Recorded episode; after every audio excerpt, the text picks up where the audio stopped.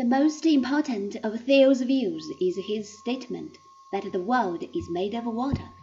This is neither so far-fetched as at first glance it might appear, nor yet a pure figment of imagination cut off from observation. Hydrogen, the stuff that generates water, has been held in our own time to be the chemical element from which all other elements can be synthesized. The view that all matter is one is quite a reputable scientific hypothesis. As for observation, the proximity of the sea makes it more than plausible that one should notice that the sun evaporates water, that mists rise from the surface to form clouds, which dissolve again in the form of rain.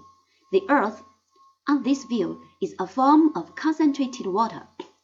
The details might thus be fanciful enough, but it is still a handsome feat to have discovered that a substance remains the same in different states of aggregation.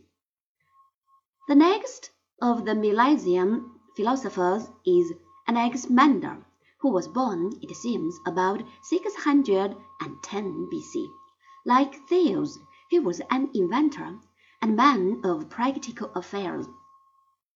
He is the first map maker and was the leader of one of the Milesian colonies on the coast of the Black Sea. Anaximander criticized the cosmological theory of his predecessor. Why, indeed, choose water? The primary stuff that things are made of cannot be one of its own special forms.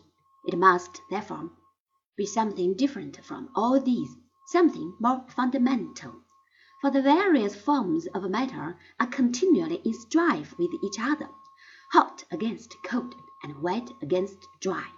These continually encroach upon each other, or commit injustice in the Greek sense, in which this means lack of balance.